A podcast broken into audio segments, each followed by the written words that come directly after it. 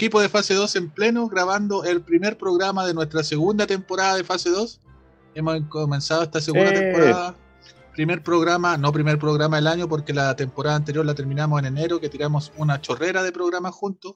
Chor- Chorrera o montonera, no sé cómo se dirá en otros países del cono sur o de habla hispana o del mundo mundial. Un montón, muchos programas juntos, programas perdidos por ahí. Tiramos como cuatro programas en dos semanas en enero.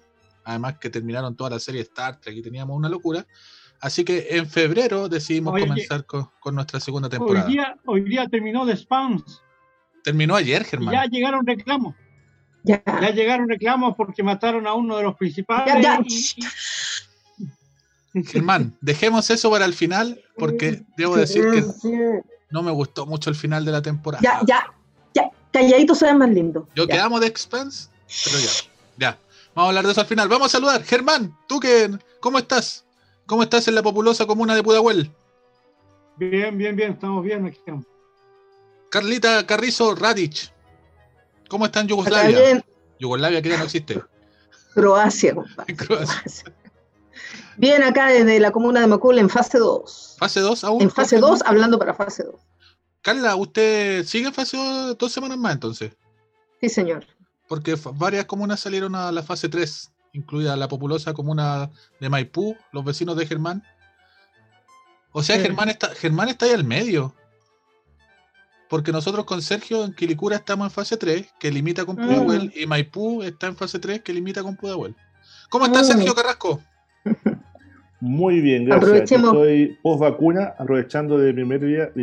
hoy día me tocó la vacunación, partimos con la campaña y me tocó vacunarme a las 9 de la, de la mañana. Todavía no hablas chino. Todavía no siento nada, todavía no hablo chino, todavía no ha salido cola, tampoco tengo cacho, así que estoy, estoy bien, creo. Ya, Nosotros- como todas las, las vacunas. Vamos a seguir monitoreando la condición de Sergio toda la semana y le avisamos si tiene algún cambio, digamos, extraordinario.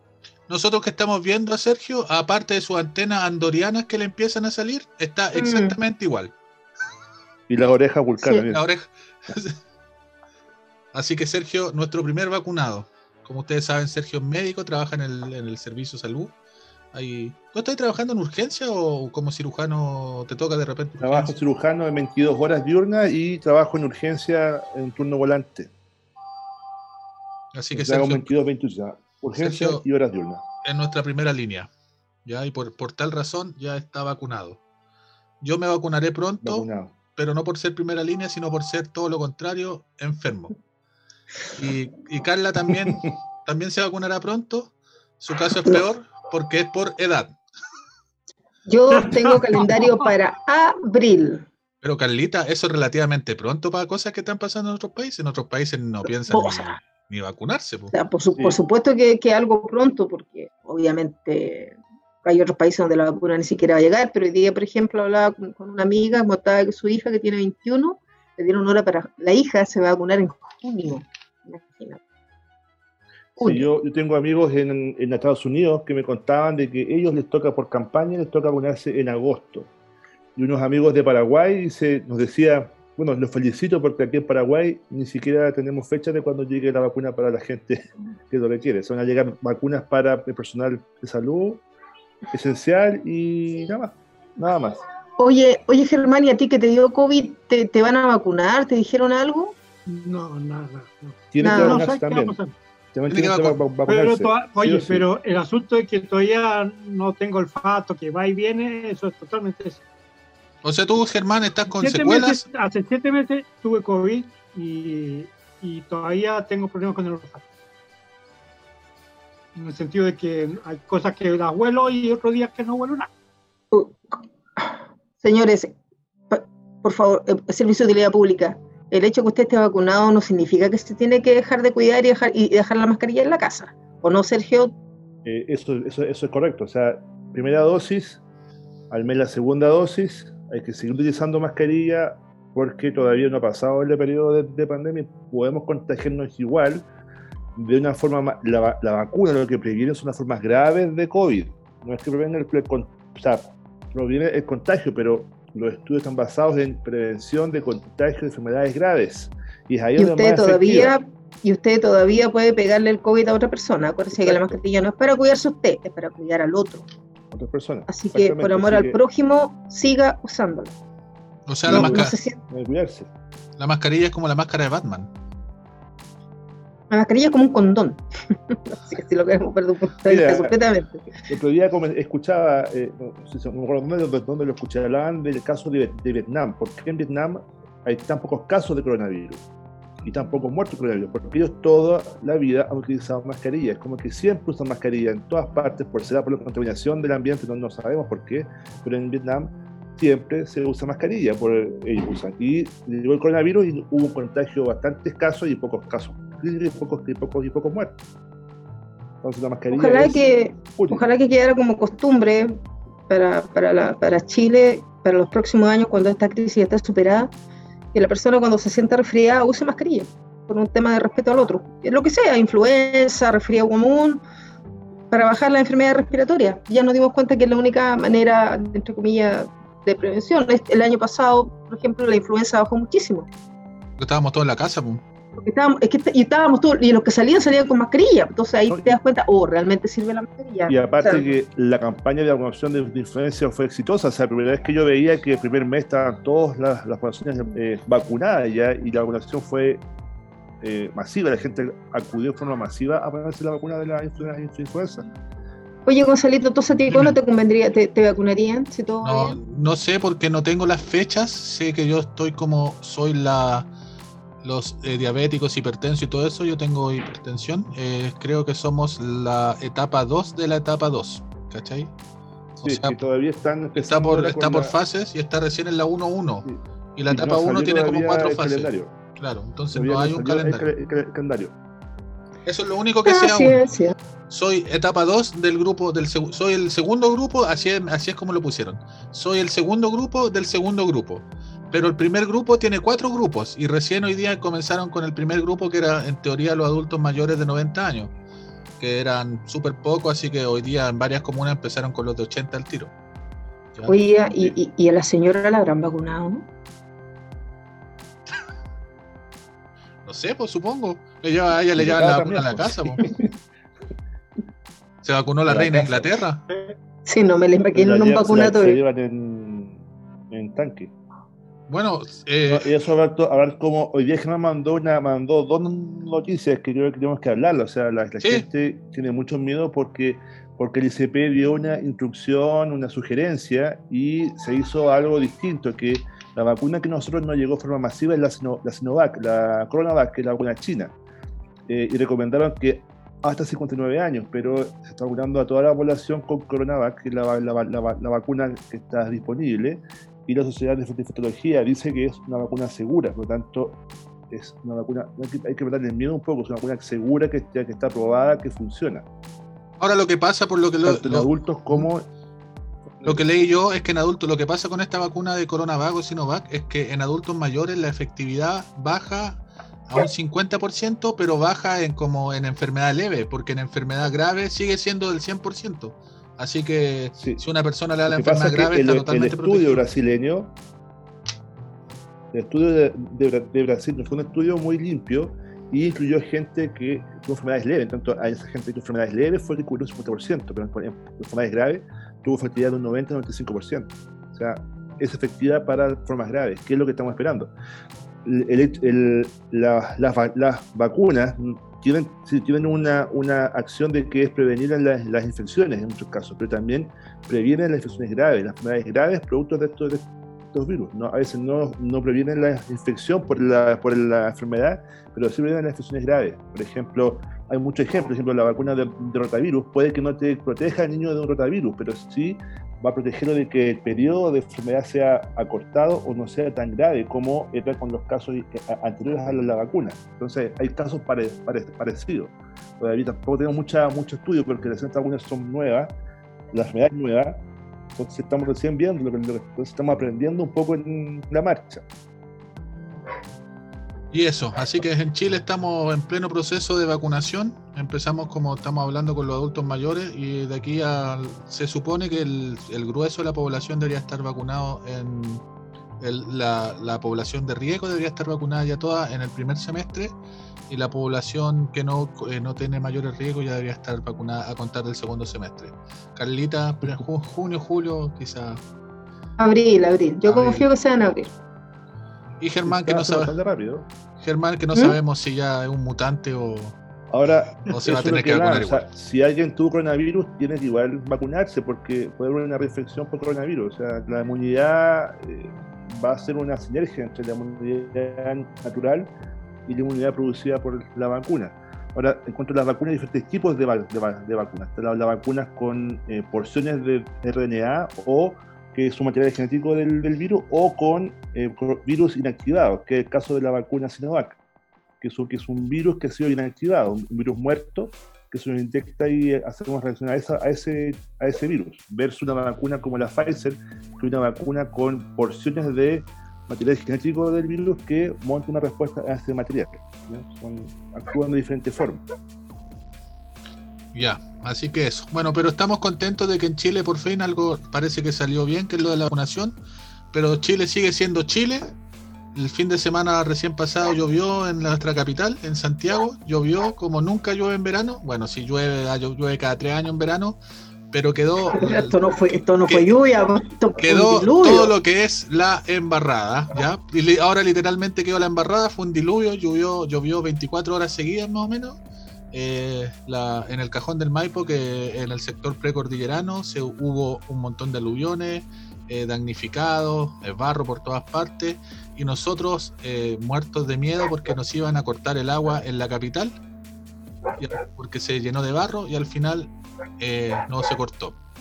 Claro, Pero La gente que es de fuera tiene que entender de que acá el agua se obtiene del río Maipo, que es un río que abastece de agua y estaba muy turbio, entonces estando muy turbio el agua, entonces podía distribuir a la, a la población y los estanques que son los que mantienen el, agua tienen una capacidad limitada. Recuerden que Santiago es más de la mitad de, la, de Chile vive en Santiago, entonces el agua no le va a dar abasto. Afortunadamente, al parecer esta, esta solución de los estanques dio efectividad y la gente fue más consciente y, y no gastó agua de, de más en el periodo de, de la, de la lluvia. Unos amigos me decían, pero ¿por qué ustedes están, publican que llueve en verano? Eh, sí, pero aquí en Chile no llueve en verano. Ellos, ellos estaban como, ah, pero si aquí en Paraguay, Uruguay, llueve en verano. Sí, pero acá, no- acá no, porque no llueve en Acá en verano. Chile no. O sea, ten- hemos tenido hemos tenido lluvia, pero una lluvia de una hora. Un Sí, cha- de un hecho- un chapurrón, un chaparrón. de hecho, Pero hay- este fue este fue un o sea, fue tormenta eléctrica, un festival de truenos y relámpagos, pero yo en un minuto el sábado me tiré a, a la cama y me despertó, me despertaron los relámpagos y eso es extrañísimo en Santiago, Sí, extrañísimo. está- el efecto, la agua caída en enero históricamente son 0,4 milímetros me- al, al mes, eso es lo, lo normal. En un día cayeron 20 en Santiago, 30 en Santiago. o sea, Y con calor, y por eso calor, este fue el claro. problema, porque al, al llover con calor, lo que se llama acá en Chile, entonces cae agua sobre la cordillera que tiene nieve, y todo eso se derrite y ¡ram! parte cerro abajo, cordillera abajo, y tu- tuvimos un aluvión en un sector, como dice Gonzalo, que se llama el Cajón del Maipo, que es hacia el sur de Santiago, que se va metiendo hacia la cordillera, que es una parte muy bonita, donde hay una... Pero, Era chao bonito. camino, chao de todo. ¿Ah? ¿Qué? Era bonito. Era bueno, bonito. ahora sí va a costar que sea bonito o no, pues se cortó el camino. O sea, yo no, no pienso ir al cajón en varios meses. Había ido hace como dos meses atrás. Bueno, Así Chile, que, Chile es un país donde el país más sísmico del mundo, hay incendios forestales, hay un montón de tragedias, sábado, pero llueve. que se nos quemó el hospital. Ah, esa ¿verdad? fue la otra despertada en la Se mañana. quemó un hospital anti- antiquísimo, que es la, la fusión de dos hospitales, el San Borja y el San Francisco Aragán, y se quemó en la mañana. Abarca la población de Santiago Centro, más mucha población asignada, y fue un desastre. Partió un incendio en las calderas y se quemó la, la UTI pediátrica, la UTI adulto y parte de la coronaria. Mostrando una, una foto de la coronaria quemada. La, el geógrafo, una para hacer geografías quedó quemado. Entonces, eh, mínimo un, seis meses, un año para reconstruir esas partes quemadas.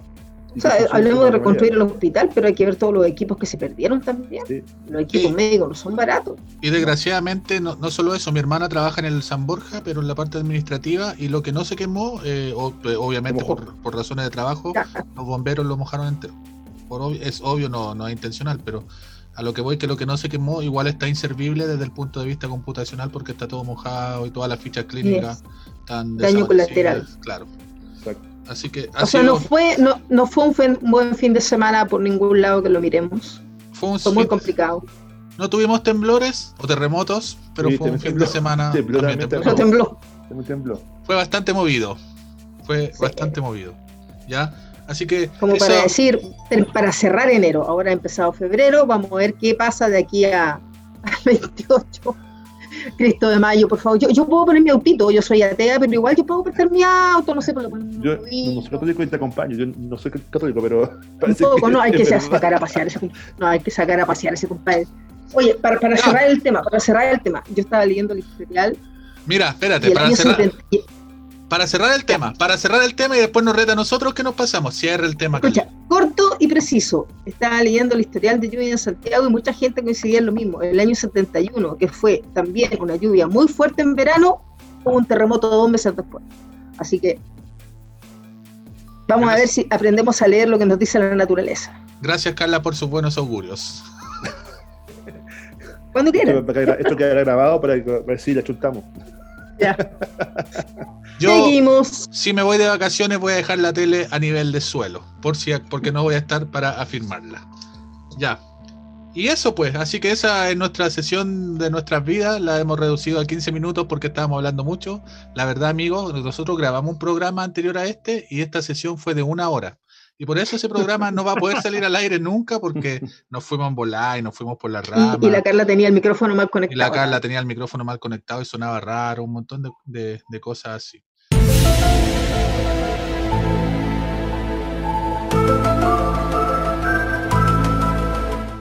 Eh, de repente durante esta semana apareció un artículo de la revista The Economist que, que básicamente eran 20 como ideas o 20 futuro, 20, eh, ¿cómo se dice? Futuro no, era como futurología, eran como 20 predicciones de lo que se viene al mundo para del 2021 hasta el 2024-2025 en cuanto a la economía, la salud, la educación, la entretención y un montón de cosas más. Ya The Economist habló con sus expertos en economía, en todos los temas que dije, y lanzó estas 20 predicciones de lo que se viene tras la pandemia. Porque también, como en, no solo en Chile, sino en varios países están comenzando estos procesos de vacunaciones, hay gente que siente que ya la pandemia está empezando, está comenzando a quedar atrás, y que para el segundo semestre del 2021, inicio del 2022, eh, deberíamos retomar nuestras vidas, entre comillas, voy a hacer el signo de comillas, normales, porque lo que The Economist eh, profetiza es que nuestras vidas ya han cambiado para siempre y que no van a ser normales. Yo compartí un resumen de estos artículos con los chicos, con Carla, Germán y, Sergio, a lo que Germán dice que no le que pura lecera porque es demasiado ambicioso, que no que es ciencia ficción, dice Germán más o menos. Y Sergio, y Sergio también lo halló malo.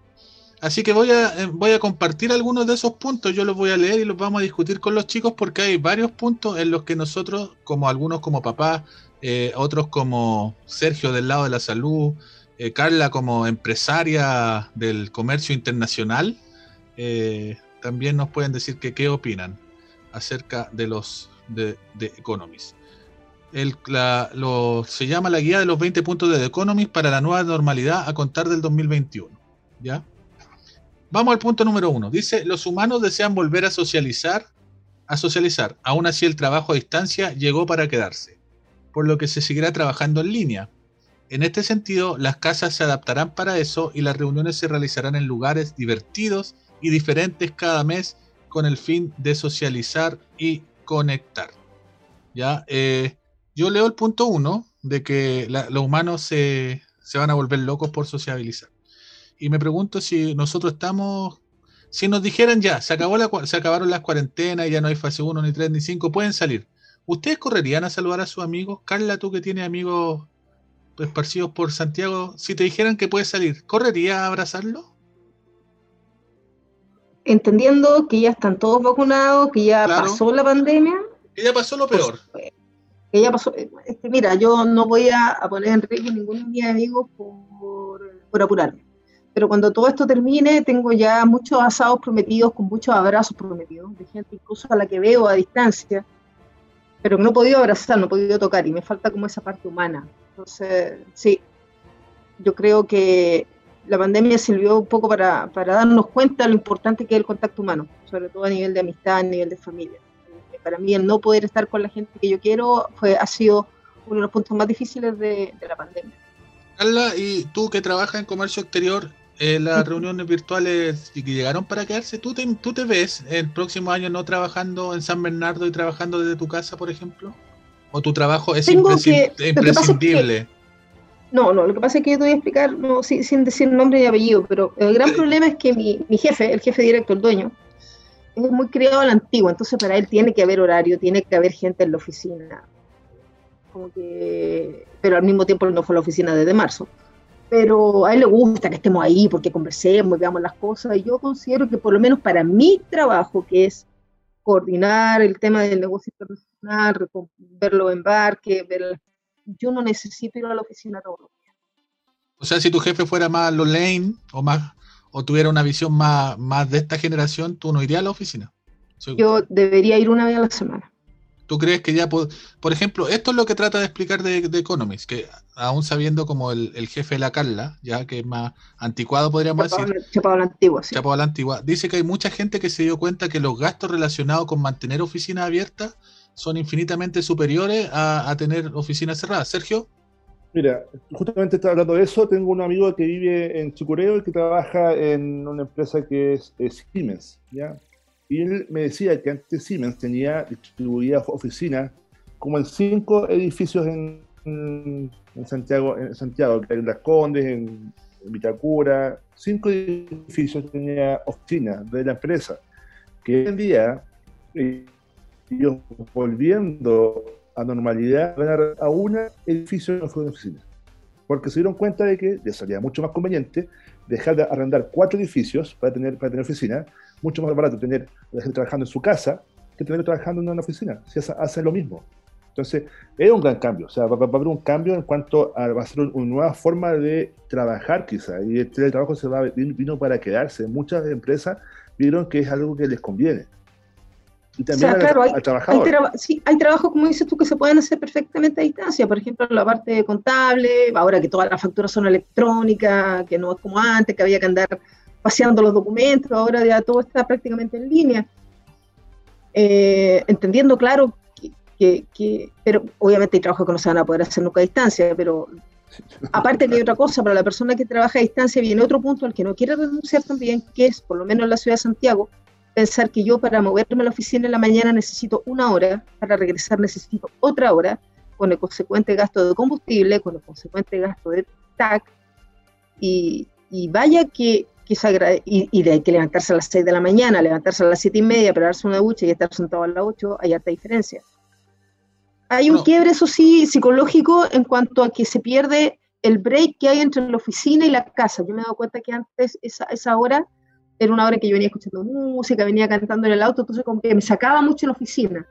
Pero cuando estuve en teletrabajo, fallé en esa parte, que yo como tenía el computador ahí, como que estaba, no, no me desconectaba mucho. Pero eso es una parte que tengo que ver, trabajar yo. bueno, Pero una- ordenando la cabeza, y sobre todo ya sin la emergencia, yo creo que perfectamente una persona podría hacerse un horario y disfrutar más tiempo libre, estar más tiempo en la casa, dormir más y ahorrar también. yo o sea, a no solamente ahorra la empresa, ahorra la persona también. Sí, yo voy a compartir también- algunos puntos nomás de The Economist como resumen, no voy a leer el artículo completo, pero una de las cosas que decía el artículo también es que no solamente eh, los gerentes o los jefes en las empresas se están dando cuenta que sale más barato tener teletrabajo, sino que también, como dice Carla, eh, muchos trabajadores se han dado cuenta de que han ganado mayor, mucho en productividad, porque lo que antes hacían en 6 o 8 horas lo están haciendo en 4 porque básicamente lo hacen en cuatro horas de trabajo porque no se pegan piques de dos horas a sus trabajos y son tiempo ganado para la familia, por ejemplo. Muchos trabajadores, por lo menos en Chile, eh, están más tiempo arriba de un bus o una micro o su propio auto yendo a sus lugares de trabajo que lo que están en el trabajo. De repente, eh, no sé, pues, gente que vive en Maipú, tiene que trabajar en Providencia, puede fácilmente demorarse dos horas en llegar a su lugar de trabajo, que es como lo mismo que ir a la playa. Entonces, esas dos horas son ganancia para el trabajador Entonces también hay muchos trabajadores que ya no quieren ir a la oficina porque se dieron cuenta que pueden hacer su pega desde la casa y que ganan dos horas de trabajo. Germán, tú en, en el mundo contable ya el teletrabajo, ¿tú lo venías haciendo hace rato como independiente o igual tenéis que visitar clientes y todo eso? igual tengo que visitar clientes. Hay mucha gente que no tiene tecnología. Y eso, por eso, el artículo de Economist me digo, me digo eh, tengo gente que no, no, conoce eso. Hoy día tratábamos, por ejemplo, de bajar una aplicación de impuestos internos a un iPhone y resulta que uno piensa que eh, en, en Android tú llegas y lo bajáis, pero en iPhone te pide una clave, una contraseña, una segunda contraseña y ya no, no pudimos hacerlo. Estuvimos toda la mañana tratando de bajarlo y no, no se pudo. Bueno, y ahí estamos. Y, y aún tengo que ir a trabajar en terreno. Eso, a pesar de que uno puede hacer teletrabajo, hay mucha gente que dice que tengo que ir para allá a, trabajar o hacer cheques o hacer cosas que, y aún más, aún tengo clientes que manejan cheques, que es cuando ya casi el 80% ya no, no usa cheques. No, la chequera ya pasó, pasó el olvido. Esa es la, fuerza, la fuerza de la costumbre. Lo que sí murió, ahora sí, casi definitivamente, con las nuevas tecnologías y con esta pandemia, fueron los viajes de negocio. Esa cuestión ya está muerta. Justamente ese era el punto 2 de The Economist, no lo voy a leer, pero trata sobre eso, de los congresos, de las reuniones en hoteles, del viaje de negocio, de las... eso ya no existe, dice que en el 2021 muere, porque nadie va a pagar un congreso en un hotel en, no sé, en, China, si ahora todo lo pueden hacer eh, por teleconferencia. Mira, yo el año pasado me llamaban de siete u ocho reuniones de, conferencia o congreso a la semana, me, ofrecían eh, reunión de tal cosa de cirugía vascular, cirugía cardíaca, cirugía colon, cirugía, y hacían todas gratis, todas gratis, ofrecían como nunca, hubieron cursos online que eran de la calidad igual. Yo, digo, a veces un día un congreso duraba cuatro o cinco días, me dormía en unas charlas porque eran muy largas, pero tiene estas charlas que eran, que eran gratis, que uno está en su casa, o las escuchaba entera y después las podías, podías reverlas y poder eh, analizarlas mejor. O sea, como dice, exactamente en, medicina se comprobó de que se pueden hacer webinar o, charlas de, de, ciencia médica eh, online, de forma, de online. ¿Por qué estás pagando un curso que valía 300 lucas, 200 lucas? Pues si lo gratis. O sea, no gastamos uno. El tipo está en Estados Unidos eh, dando su charla o en Alemania dando su charla y lo ve, lo ve en Chile, sin ningún problema. E-, eso sí. que murió, como te digo, los viajes de trabajo y muchas reuniones. Yo, por ejemplo, que, hablo mucho con embarcadores, de repente, ya no necesito que el ejecutivo vaya a la oficina a conversar. ¿A qué hora mañana? A las nueve, punto. Todas esas reuniones que podían ser un mail, ahora efectivamente son un mail. Y lo mejor del teletrabajo, estimados, es que se puede trabajar en pijama he dicho. Exacto. Sí. Los cuatro primeros puntos son eran los cuatro primeros puntos de este resumen de Economist tiene que ver con el trabajo. Otra de las cosas que dicen estos cuatro primeros puntos es también acerca de la contratación de personal. Pronostican que para 2021-2022 la cesantía a nivel global va a aumentar eh, por una cuestión de comercio, y ahí vamos a llegar a otro punto después, pero que también eh, a ti ya, te, eh, ya como las fronteras para trabajo específicamente, obviamente un obrero de la construcción o alguien que trabaja operando maquinaria va a tener que ser del lugar, pero no sé, otros tipos de trabajo, eh, qué sé yo, pueden contratar, eh, no, estamos diciendo, estamos asustando a Germán, pero podrían contratar un, a un contador de Antofagasta para que hiciera el trabajo de una empresa en Puerto Montt. Total, lo puede hacer vía teletrabajo. Eh, cosas sí, pero lo que pasa es, mira, precisamente esta semana tengo un cliente nuevo porque la contadora no le entregó los balances de, cuatro años y la fue a buscar a su casa y, no existía en la dirección. Uh. echó la culpa a la pandemia. Ah. Cuatro años sin balance. contadores que están ofreciendo servicios muy baratos y después dejan votados a los clientes ah. porque, bueno, lamentablemente está pasando. Sí, o sea, igual hay que, hay como aclarar al tiro que este artículo de Economist igualmente está pensado un poquito en la economía y en la realidad de Estados Unidos y de algunos países de Europa, porque todo lo que pasa en Chile se demora como 10 años en llegar, así que al teletrabajo nos vamos a adecuar quizás rápido, pero no tan rápido como se están adecuando ya. Eh, ya, vamos al otro punto que tiene que ver con la salud. Acá le vamos a preguntar a Sergio y Germán, que también dice que muchas consultas, que las consultas de salud presenciales también van a desaparecer por la telemedicina y que los médicos solamente van a atender cuando sea como eh, urgente o necesario, pero que la mayoría de las consultas también serían telemáticas o médicas. Sergio, ¿funciona la telemedicina de esa manera? No, para, ti. No funciona. A ver, te voy a mostrar una, algo que, ocurrió con la pandemia. Aquí, de aquí en marzo, ¿cierto? Sabemos que en marzo en Chile se decretó esta, esta, esta, ya estaba en pandemia y muchas consultas médicas fueron, fueron a pique. Hay médicos que trabajan solamente en consulta médica particular y a ellos les bajó de tener un estándar de tener mucha plata por consulta a cero, cero el mes completo. Y, surgió esta, esta idea acá de la, de la telemedicina. Ahora, lamentablemente la medicina, hay cosas que se pueden hacer por telemedicina, por ejemplo, como psiquiatría, quizás psicología, que son más conversación. Pero en mi caso, yo uso las manos. Para mí, tocar una, una hernia es distinto a ver, a que me vean un video de una hernia versus tocar una, una, una no, es una hernia, sí, de verdad, toco. Entonces, hay cosas que quizás sí se pueden hacer por telemedicina, pero no es que todo va a ser por telemedicina. Una consulta de urgencia, donde puede decir, tóquese en el punto de McBurney, o tóquese, la gente, gente no tiene no, yo tengo que tocar ese, ese punto porque yo sé que ahí tiene beneficios es la, la semiología, el examen físico, es difícil hacerlo por telemedicina, es muy difícil. Ahora me abre la boca, la capa no, no veo muy la boca. Entonces, es muy difícil poder ver eso. ¿ya? Sí, un médico, tiene, un médico tiene que toquetear, tiene que toquetear, tiene que revisar bien. Hay cosas que quizás se pueden hacer y si se médico, consultas rápidas, pero en lo que el, el, grosso de las cosas más complejas, no. Estamos. Estuve leyendo un artículo que leí hace poco que decía, en el pasado hemos tenido epidemias devastadoras, como el cólera, la influencia española, la, peste negra, el SIDA y más, inclusive unas que han aparecido recientemente como el, SARS, el MERS, el ébola. Eran consideradas exóticas, pero nunca nos, tocó una, una tan cerca como, como, esta. O sea, esta, esta epidemia nos tocó yo creo que el cambio, el, cambio que hay es acerca, yo creo, acerca del enfoque de lo que ha pasado como sociedad y como, y como, como médico. Yo estudié cirugía y no estaba acostumbrado a que se me muera gente todos los días, dos o tres pacientes. Y en, el grosso de la pandemia se murieron dos o tres viejitos que estaban fuera de, alcance de ventilador mecánico.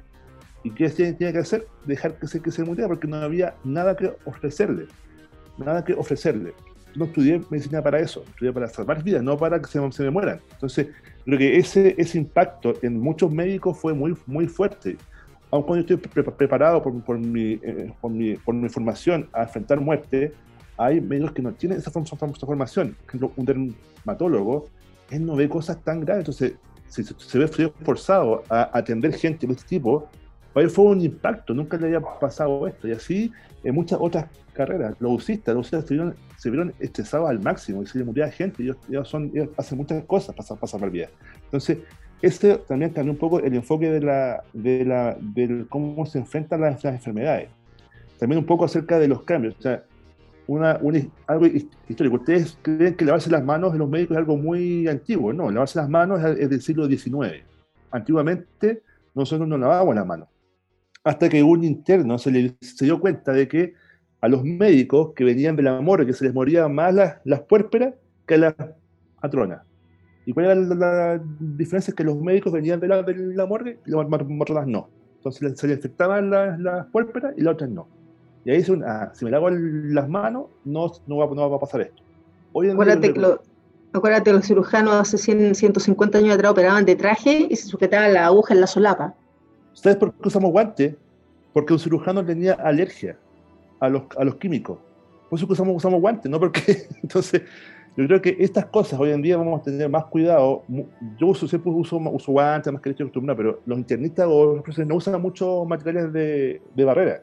Y esto nos ha, nos obligado a usar mecanismos de barrera. Entonces, esto va a ser un poco un cambio para un nuevo paradigma para nosotros de cambiar estas, estas costumbres antiguas por las nuevas, por tener más cuidado cuando nos llegue un paciente más enfermo, ser más, más cuidadoso con la, con la distancia, lavarse siempre, siempre las manos que a veces uno no, se hablaban. Entonces, estas cosas van a hacer un, cambio sí en la medicina. Yo creo que la medicina va a seguir siendo, pero para otras cosas, como para psiquiatría, quizás. Por eso, los psicólogos, los psicólogos van a tener que cerrar todas las consultas, porque ahora todo va a ser por Zoom.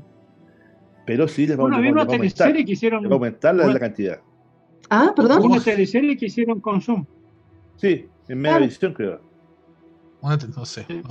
No, pero el médico tiene que el médico tiene que tener hermanito y tiene que ver al paciente. Un buen médico siempre va a querer ver, va a querer tocar, va a querer revisar el mismo. Bueno, como somos de Star Trek, el doctor holográfico, que era eh, una máquina, Zimmerman cuando lo hizo, lo hizo como una persona que tocaba, porque podía, quizás tú podías haber hecho un, un algoritmo. Ingresa aquí lo siento, no, pero hizo una persona que tenía manos para poder tocar a la, a la gente. O sea, la interacción, en ciencia ficción, tiene sentido. O sea, no Computer, activate the EMH program. Please state the nature of the medical emergency. 20 Borg about to break through that door. We need time to get out of here. Create a diversion. This isn't part of my program. I'm a doctor, not a doorstop. O sea, no y a uno como paciente también le gusta a uno que el médico la revise, si es una cosa, eh, digamos, obviamente si yo voy donde un médico, el médico me pregunta, ¿qué le duele? Yo le digo, ¿sabe qué? Me duele acá, por ejemplo, los miomas, ¿por qué? Porque vino la doctora, me tendió en la camilla, me empezó a apretar hasta que de repente pegué el grito, ¡ah! ¡Me duele! Ya, dijo, acá hay un problema. Y ahí, pum, localizado, inmediatamente se encontró. Porque esa es la idea del médico, ¿sí? Claro, es, tocar, o sea, yo cuando estoy con mis alumnos, con mi interno, digo, toquen guatas, porque aquí tienen que tocar guatas porque yo les voy a enseñar cómo tocar una, guata bien. Si ustedes después cuando se vayan a trabajar no han tocado guatas a los pacientes, no van a saber identificar cuando un paciente está complejo. Bueno, este, digo, mira, este síntoma es claro, no, no, van en tabla, ah, sí, toquemos todo, ah, sí, muy bien, esto es distinto, toquen acá, toquen allá, toquen así, no así, o sea, si te meten, meten, profundamente la mano en la guata, te va, te va a doler siempre. Entonces, cómo tienes que tocar, cómo es la, es la manera de, hacer todas esas cosas son las que uno aprende con la práctica. Ya, pues Gonzalo, así que quedó contestado tu tema de telemedicina.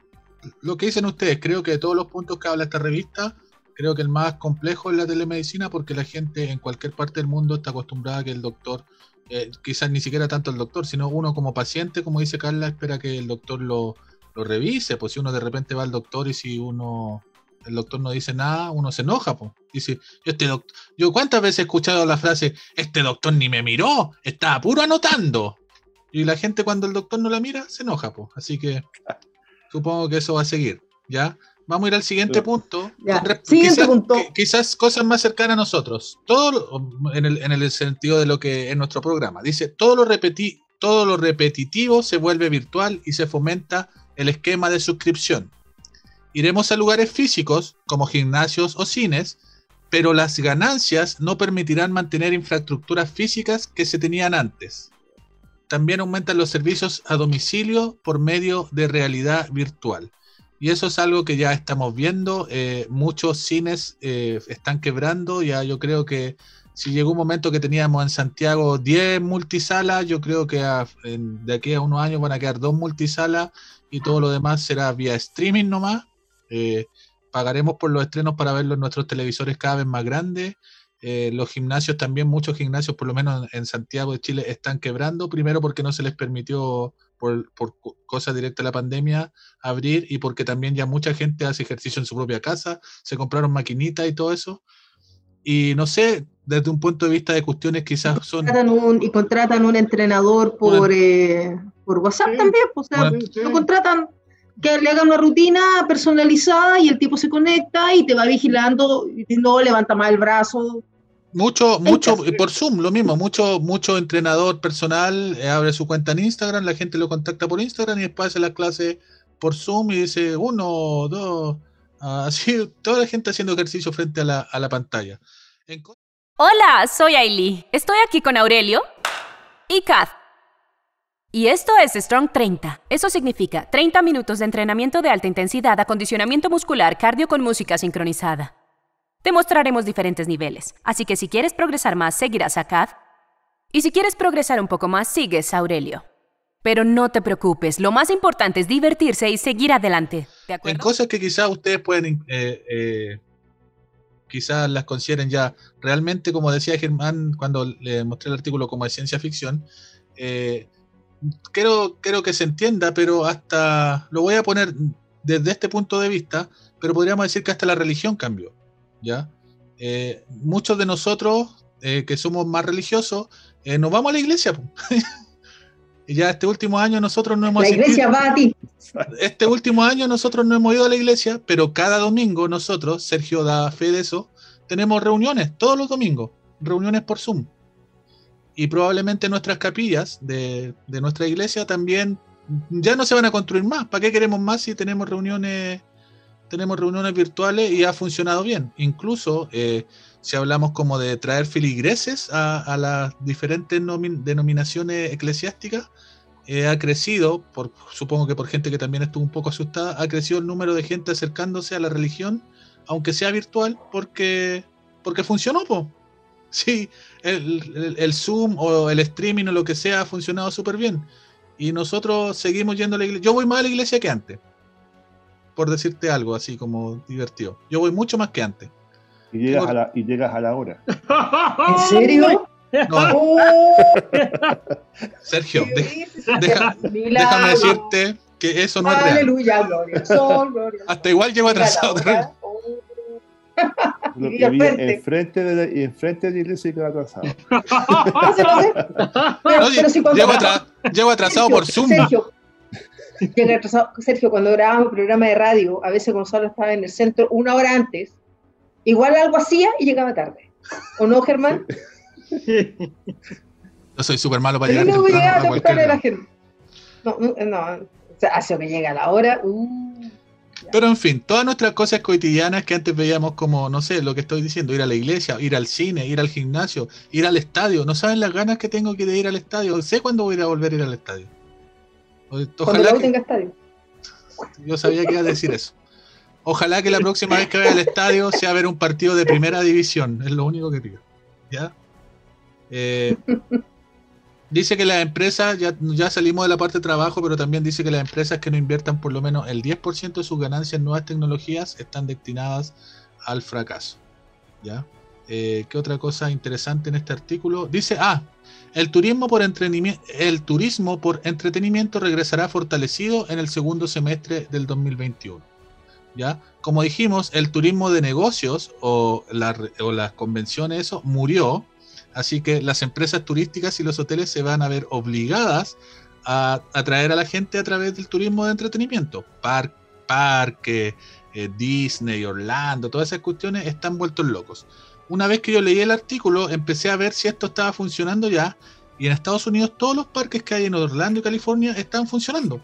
Están abiertos con la nueva normalidad. Están más Bueno, baratos. acá eh, Fantasylandia bueno. también está abierto acá. Ya, eso le decía a mi esposa. En Estados Unidos funciona súper lindo porque realmente eh, la gente en una fila, eh, si tú no guardabas los dos metros de distancia, al tiro te mandaban un guardia a avisarte que tenías que retroceder a la línea. eh, había alcohol gel en todas las paredes.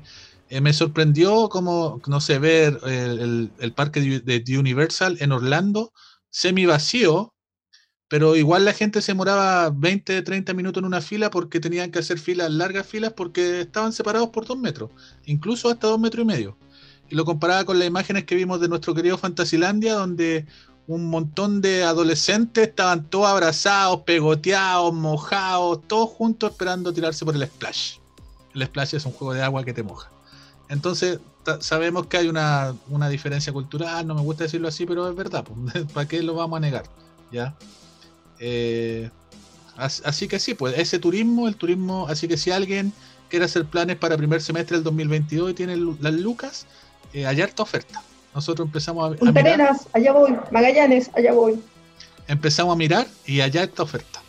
Así que pueden cumplirse los sueños de ir a, a- Orlando. Los hoteles van a tener que reconvertir todas esas grandes salas para convenciones. Chao. Quizás es nuestra oportunidad de ir a Star Trek Las Vegas. Hay que pensarlo. Ya, Hay que pensarlo. otro punto.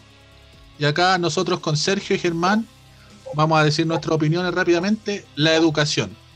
Dice que la educación volverá a ser presencial, pero que cada vez más va a mutar a un sistema mixto entre presencial y virtual, hasta llegar a probablemente en el 2024 a una educación casi en, tu- en su totalidad virtual.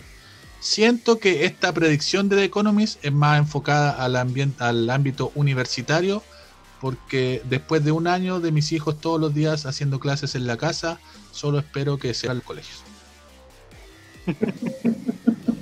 Yo también. No lo digo, no Mira, lo estoy diciendo, aparte que también esto, no lo estoy diciendo Porque de no que me quieras. cansen mis hijos, no lo que estoy diciendo porque no aprenden en la No. casa.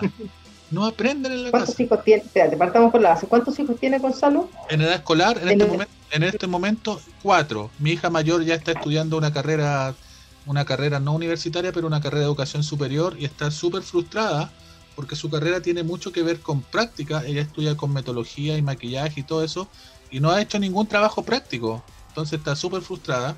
Mis ¿Y hijos para qué está el papá? Ella está haciendo su, está poniendo pestañas. Solo, yo no entiendo.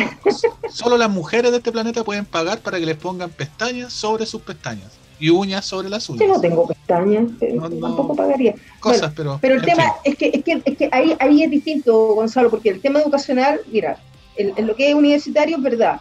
Las clases universitarias con disciplina las pueden llevar perfectamente online, igual que la pega, yendo quizá a la facultad una vez a la semana o dos veces a la semana para reforzar contenido. Pero los niños chiquititos, más que nada uno no los manda al colegio para que aprendan, uno los manda para que aprendan a sociabilizar. Porque esa es la parte más importante de la primera etapa de la enseñanza básica. Sí, que pero, los niños pe- aprendan entre ellos, pero aún así, y todo eso. incluso sacando la parte de sociabilizar, que obviamente es muy importante, pero ahí está el otro punto. Yo, y por eso te digo, por lo menos mis hijos son un poco más grandes que los de Sergio. Eh, Germán, ¿qué edad tiene tu hijo? Va a cumplir 13 esta próxima Ya, mis hijos andan en la edad de Germán. Mis hijos, mis hijos de 12 y 13 no han dejado de sociabilizar.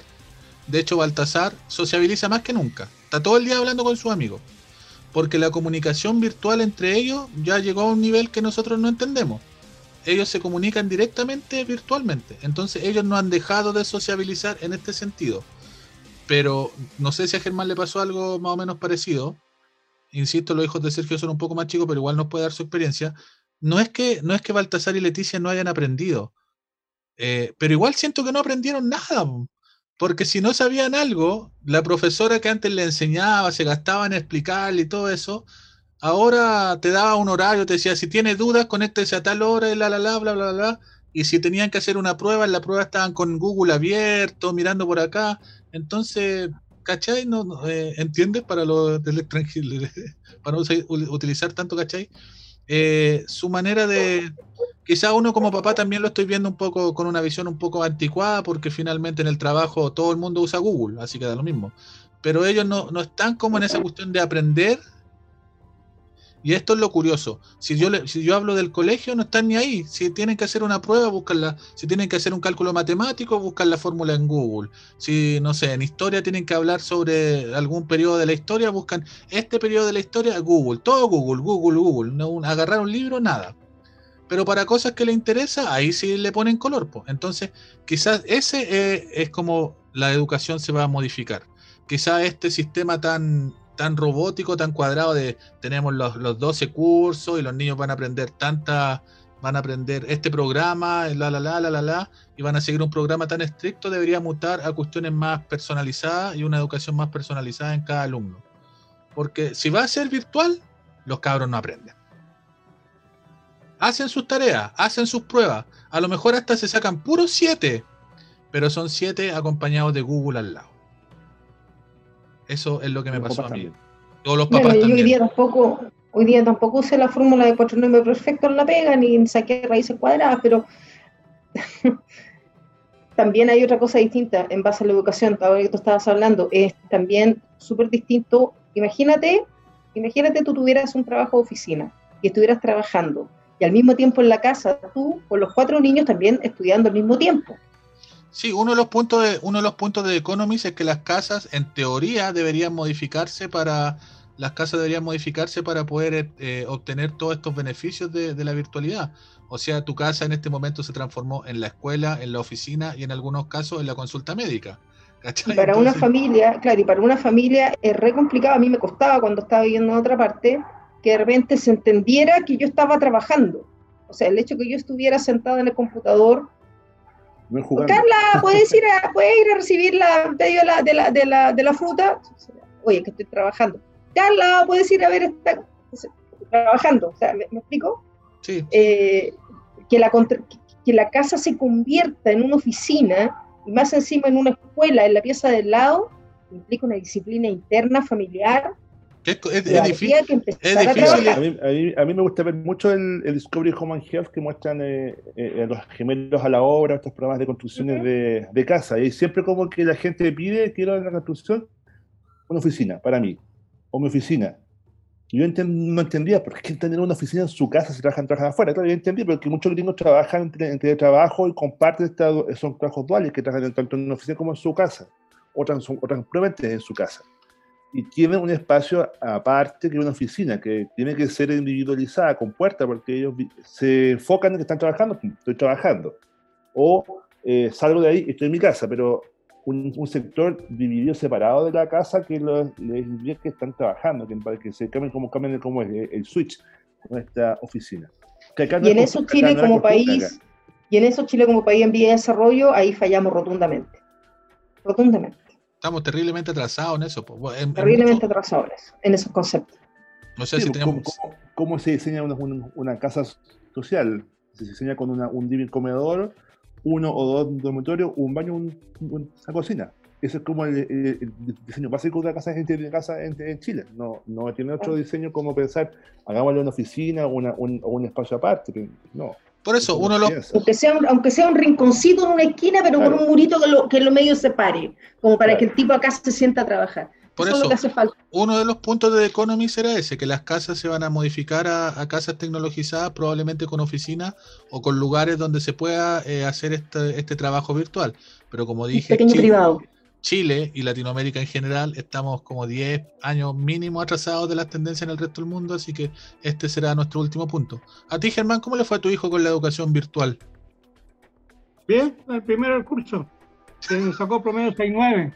¿Pero estudiaba o Google? No sé, pero le iba súper bien. Ah, Lo que pasa es que a Martín yo lo eduqué de otra, de otra manera, entonces él, él le gusta mezclar las materias. ¿ya? Entonces él ayudaba mucho a las profes eh, en las clases de mezclar mm, de, la historia, distintas cosas. Y tanto así que le dieron premio al final por parte del colegio y, y como digo, sacó el primero del curso, sacó, y le iba muy bien en las pruebas.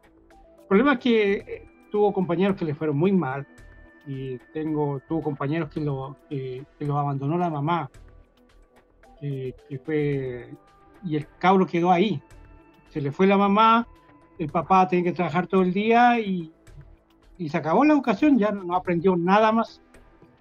No ahí- sé si pasó de curso Y en esos casos, por ejemplo, el colegio muchas veces es súper importante porque muchas veces los profesores, cuando tú ves a un profesor di- diariamente, físicamente, quizás no debería ser así, pero muchos reemplazan a figuras paternas y maternas y ayudan que un niño que está solo pueda alcanzar su objetivo y sus metas. Ahora con esta cuestión virtual, no, pues si los profesores, bueno, en el colegio de mi hijo los tenía todos medio botados. en el fondo. Les decía, Eso para un, para un, por ejemplo mira a mi hijo le dieron el computador le dieron el computador tuvo internet pero otra gente le llegó el computador y se les cayó no, no sé, yo veía la foto de los hijos de Sergio y tuvieron hasta tuvieron hasta actividad de 18 de septiembre, bailaron cueca, hicieron de todo. Es que eso, Nosotros no hicimos ni una lecera. de- del colegio. Mi hija estaba antes en otro colegio, mi hija, mi hija mayor, y comentaba con los apoderados de ese, otro, de ese otro curso que le mandaban guías solamente y que no había clases virtuales. Mi hija tuvo todos los días tenía clases virtuales. O sea, agradezco, o sea, y yo creo que un poco porque yo pagaba un poco más, nomás me estaban dando clases virtuales. Y así, colegios que eran- en colegios más caros tenían todos los días clases de 8 a, a 4. Entonces, lamentablemente aquí los colegios que son pagados tienen mejor educación virtual porque en mi caso el colegio le compró a cada niño una, una suscripción de, de, de Office para te- tener eh, el Office y el, y el Office, ¿cómo se llama? este? El Meet, se llama, no, el Office de ellos, el conexión de ellos para, para hacer clases. Entonces, lamentablemente, con plata se mueve la educación. Oye, ¿no te queda alguna no te queda alguna clave de Office que yo no tengo? Tengo la, de mi hija. Bueno, pero tal como dice Germán, que un punto importante también eh, para los niños que tienen problemas, digamos, familiares, muchas veces el, colegio o la escuela era un refugio y los profesores tenían sus redes de apoyo y todo eso. Este año fue un año de aprendizaje completo, entonces esos puntos que, tocó Germán del desamparo del que tuvieron muchos niños este año, es algo que se debiese ya empezar a pensar cómo solucionarlo, entendiendo que quizá tal vez en una de esas los niños no van a volver a clase en marzo, que es otro punto que no hemos conversado. Porque no, porque estaremos vacunados, pero yo por lo menos tengo muchos compañeros de trabajo que me han dicho que sus hijos no los van a mandar a clase. Mira, yo la crisis no esté solucionada. Yo hablé con mis hijos, con los dos. Les dije, ¿ustedes quieren ir a la playa? Y los dos al unísono, los que con, los, con los dos que son más grandes, porque la Miriam es más chiquitita, no le pregunté. ¿Ustedes quieren ir a la playa? Y los dos gritaron al unísono, ¡Sí! Entonces, el primero de marzo van a estar en la puerta del colegio entrando a clase. ¿Quieren ir a la playa? ¡No!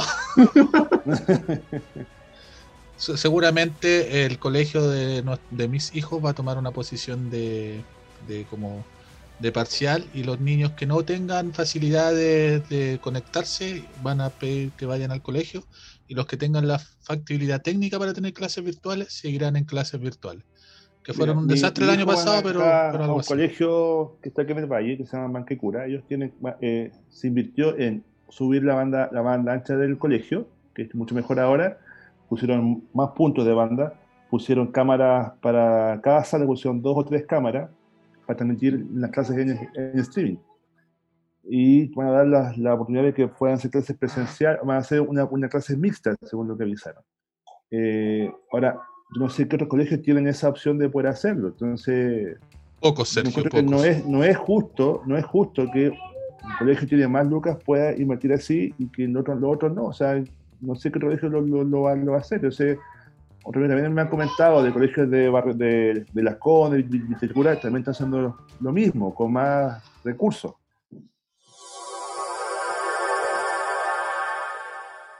Vamos a ir a los dos últimos puntos. Eh, o son más, pero los dos últimos que me parecen importantes, y acá Carlita le vamos a pedir su opinión. The Economist dice que. Eh, ¿Dónde está? Lo perdí, ya. Ah, dice: aumentará el comercio en línea. Dice: con jugadores como Facebook, TikTok y YouTube para, para competir contra Amazon. Cerca, afirma. bueno, Carlita no le interesa esto, a lo mejor, pero a los malls sí cerca del 50% de las tiendas físicas globales cerrará y las que sobrevivan serán gracias a experiencias y showrooms. Grandes centros comerciales quedarán atrapados y pocos sobrevivirán. Eh, yo creo que el, concepto mall murió. Yo creo que ya de aquí a cuatro años el, concepto mall ya, chao, fue.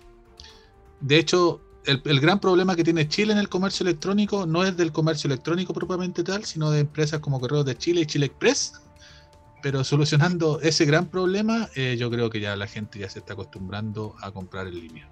De hecho, gracias, gracias, a eso, gracias a eso, eh, todos los furgones escolares tienen trabajo este, trabajo el año pasado porque Chile Express no dio abasto con su flota de repartidores y tuvo que contratar gente externa y entre a los, a los furgones escolares para repartir las mercaderías de Chile Express o Mercado Libre. Yo el otro día tener, una tener una tienda física eh, sale carísimo. Es una, es una pérdida de plata en este país. No tiene ni un sentido. Te basta con invertir en una buena página web, en una buena promoción de tus productos, ofrecer buen servicio, buena entrega y no necesitas tienda física. Por lo menos para cosas que, entre comillas, eh, a ver, todo lo que sea libro, todo lo que sea artículo de escritorio, todo lo que sea incluso abarrotes, aceite, azúcar, comprar en el negocio del barrio, hasta la fruta, que es lo único que todavía, entre comillas, hay que ir a comprar en persona, la ropa, porque ya es algo del gusto de cada uno, por último, es que ya ni siquiera te lo puedes probar, o sea, uno más o menos la compra por la talla. Es que esa, esa es la cosa. Yo el otro día fui Pero todo lo, pero yo, por ejemplo, eh, perdón, que, para, cerrar la idea, yo no he pisado un mall en casi un año. Y el único momento en que fui a un mall fue netamente a buscar un cable para que me faltaba para, para, para un disco duro. O sea, ni siquiera, como les digo, y todo lo que hice. PC Factory? No, no fui a PC Factory, fui a, otra. Pero, por ejemplo, todos los libros que he comprado este año, los he comprado online. he hecho pedidos de supermercado online, he pedido fruta, a domicilio. Entonces, el ¿para qué? ¿Para qué era un mall? Chocolate, he comprado chocolates que me han dado regalo por cumpleaños online, he comprado licores que me han dado regalo online. ¿Licores online? Claro, por supuesto, de regalo. De regalo, botellas de vino, qué sé yo. ¿Tú compras licor, Carla? Sí, sí compro licores. Entonces, eh, hay un concepto también, entonces por mí que desaparezcan todos, o sea, por eso lo digo, lamentándolo porque lo convirtieron en una tienda, pero el mall se está convirtiendo en algo que como que no tiene mucho sentido. Tal como dices tú, lo importante es un bonito showroom, algo bonito, y después señora, entonces aquí y se lo llevamos para la casa mañana. Yo, eh, yo me pregunto si pasará con los malls lo que pasó con los edificios de caracoles de, que habían en Santiago en las décadas pasadas ¿Se convertirán los moles en peluquería y, cines porno? Porque eso eran los, los caracoles, los, los, edificios de caracoles en Santiago eran los malls de los 80. En los años 80 aún no existían los malls. Y ahora son puras peluquerías y, y shop. ¿ya? Porque es lo que... Y, manicura y pedicura y esas cosas. Productos de computación. Porque exactamente, y, y, yo el otro día acompañé a mi suegro al mall, pero a hacer una, no, no a comprar, sino a hacer unos trámites. Y me pasaba eso, no entiendo cómo gente hace filas para comprarse una tele. ¿Para comprarse qué? Una tele, por ejemplo. Si la tele te la puedes comprar por, por internet, pues no tenéis que... O zapatillas de 150 mil pesos. no, zapatillas de esa es otra historia. Esa, es otra historia. no, el, comercio va, el comercio va electrónico. Lo único que tú tienes que ofrecer, y lo digo yo por experiencia, por, por, por la empresa que estamos formando, si tú ofreces un buen producto a buen precio y ofreces despacho a domicilio en 48 horas, la gente te compra. Como dices tú. Amazon fue Amazon en Estados Unidos o en otros países ha sido la, la respuesta a esto. O sea, cuando comenzó quizás teníamos dudas y ahora Amazon vende todo online. Eh, antes no, nosotros jamás pensamos que íbamos a tener streaming en nuestras casas, que íbamos a dejar de ir al club desde video Jamás pensamos que iba a quebrar. Eh, Blockbuster. Blockbuster, que iba a quebrar en el mundo. Jamás pensamos, no, no, imaginábamos eso. Y quebró, o sea, se. Vienen cambios, son cambios rápidos. Es como el dinero en efectivo, es como el dinero en efectivo. Yo hace meses que no voy a un cajero automático. No, yo tampoco. Todo por o sea, miento, habré, voy una vez al mes al cajero, pero más que nada para tener algo de efectivo, pero todos con tarjeta. Cuando alguien me... Tengo 20 lucas que no la, no la, he cambiado, la tengo ahí guardada por si acaso y están ahí guardadas. Ahí todo cuando, alguien, compra. cuando alguien me dé plata le pido efectivo para tener efectivo, pero todo lo compro con ahora y además que ahora hasta el negocio la vuelta la, la botillería a la vuelta a la esquina con Red Compra, todo vaya donde sea Red Compra. y la gente y la gente si no tiene si no tiene Red Compra te dice, "Pero me puede transferir." Y como ahora la transferencia es tan automática ya ya la plata Transferencia, pago root, wish, como sea, pero billetes. Nada. Ya. Lo último de esta cuestión, el punto 16, lo otro no lo vamos a ver. Dice: entrarán en el campo nuevos modelos de información y noticias por suscripción, las que serán con más transparencia y, ayudarán a reducir las fake news. La credibilidad y transparencia será la piedra angular de todas las empresas, ya que las personas estarán cansadas de tanta información y prefieren sistemas curados por expertos. ¿Ya? Así que el trabajo del futuro, si tienen hijos pequeños, es que sean eh, periodistas serios o bibliotecarios serios que, que puedan ayudarle a reconocer entre una fake news y una noticia real, porque como dice ahí, probablemente el trabajo del futuro, quizás no a tan corto plazo, sino a mayor plazo, en el fondo sean los curadores de noticias, los que te puedan decir esto es real, esto no es real porque ahora vivimos en un mar de fake news o de dobles interpretaciones. ¿Ya? Bueno, la cuarta quebró. Ese otro tema, porque todo lo que sea diario, impreso, periódico, ya no. Bueno, el diario La Cuarta ahora va a pasar totalmente digital. En el caso de La Cuarta... Eh, no, no, la, Cuarta cerró, la, lo echaron a todos. La tercera, la tercera fue la que... La tercera pasó a solamente fin de semana. Ya, pero... la eh, Cuarta cerró, cerró ya... Pero es que, díganme, díganme ustedes con la mano en el corazón, ¿hace cuánto que no compran un diario? No compran un diario, o sea, que van al kiosco y dicen, deme el diario. ¿Hace cuánto? a mí me llega los viernes, sábado y domingo. La tercera. Pero por suscripción. Sí, por Pero- suscripción. Pero, pero ¿hace cuánto que no vas a un kiosco y dices, oh, me interesó ese titular, por favor? Eh, no hay kioscos por acá. Acá Bueno, no hay ningún.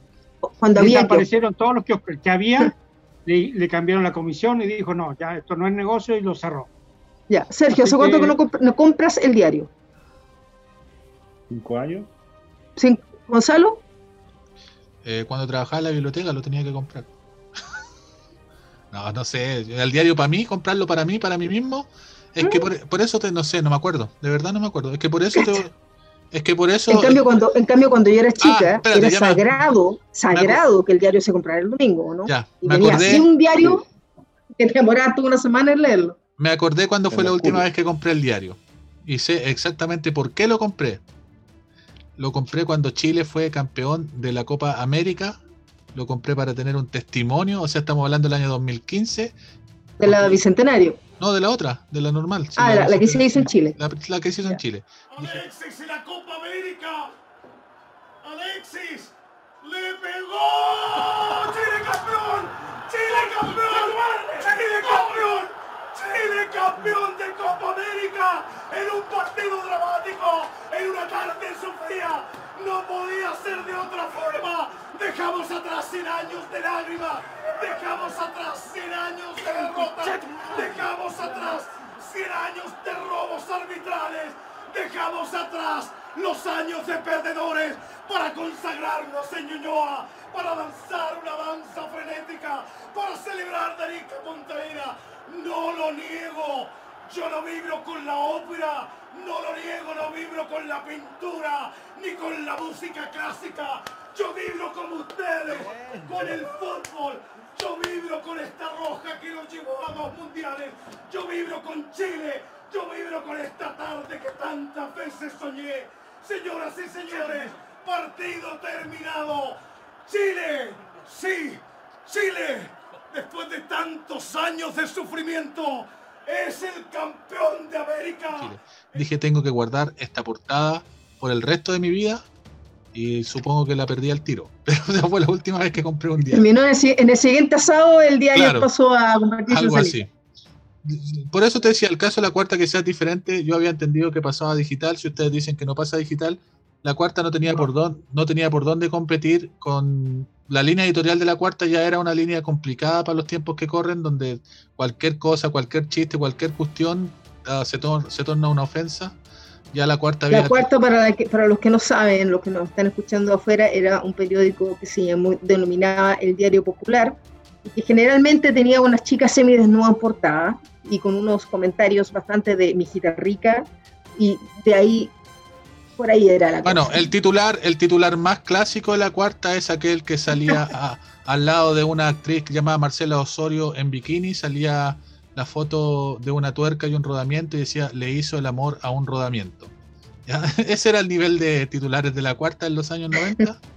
Eh, bueno, la, ese, Sí, y ese todos los comentarios eran con lenguaje popular, usaban palabras muy, muy básicas para, Muy- para- no usaban cuando, palabras te- cuando Ricky Martin, ¿cómo fue? Salió- Cuando Ricky Martin salió del closet, ¿qué fue lo que pusieron en la cuarta?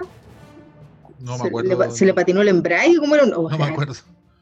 Bueno, la, bastante, bastante La línea editorial de la cuarta era una línea que no estaba para estos momentos y además que eh, hay otros diarios que tienen unas líneas entre comillas más o menos parecidas que son diarios gratuitos, no, no son la misma línea editorial pero son un poco más populares como La Hora o Publimetro y la cuarta no podía competir. Ahora ya no existe. Tampoco existe. Sí, Es- pues, Bueno, Publimetro existe, po.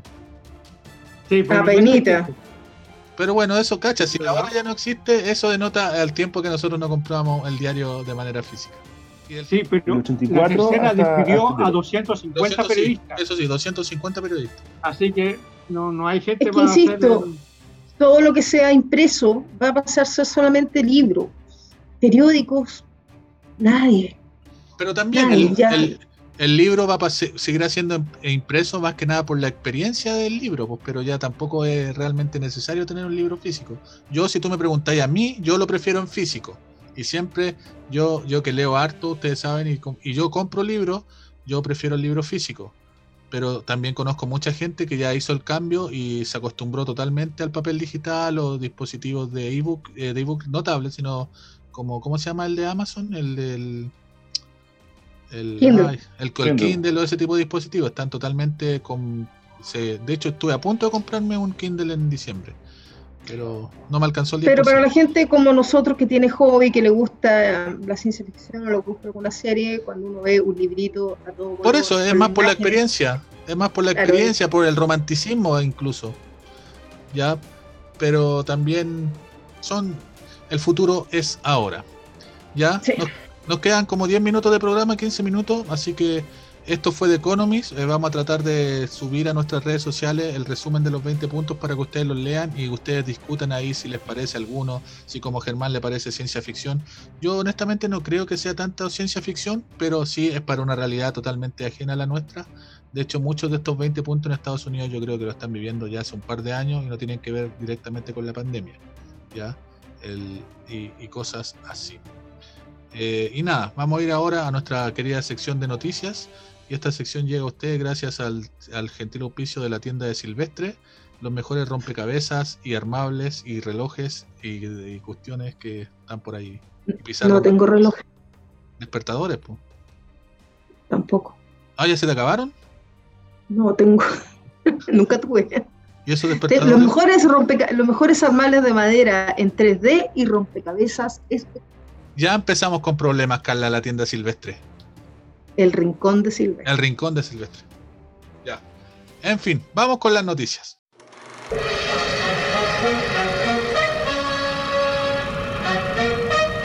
El mundo al instante.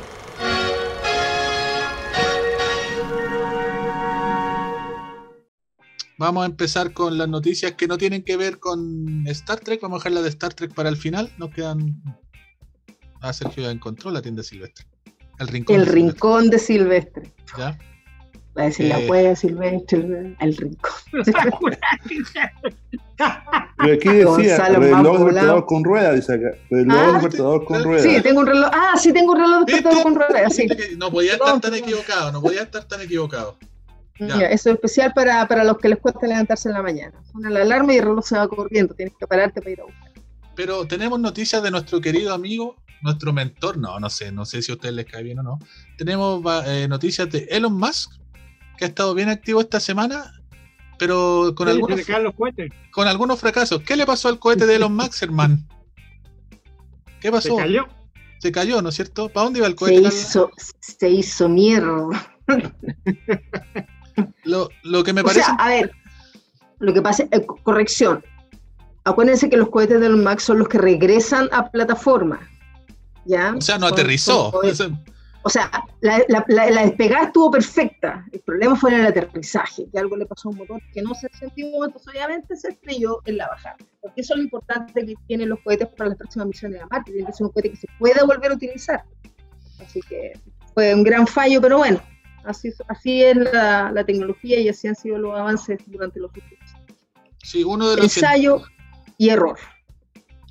Uno de los científicos encargados de- del proyecto dijo: Hemos tenido algunos problemas para aterrizar, pero los solucionaremos a la brevedad. Unos pequeños problemas. Solamente hemos destruido dos cohetes Bueno. últimamente. Y el Challenger estaban recordando el accidente del Challenger. Sí, también. Pero no fue lo único que hizo Elon esta semana. ¿Qué más hizo Elon? Hablando de futuro y ciencia ficción. ¿No sabe, Carlita? ¿Germán? ¿Qué hizo con los monos? Ah, le implantó un chip Sí. Empresa- un mono. Empresa de Elon Musk implanta chip a un mono para que juegue videojuegos con su mente. De aquí al hombre del jardín estamos a un paso. O a el planeta de los simios. El planeta de los simios, te iba a decir, Sí. el hombre del jardín como que no que.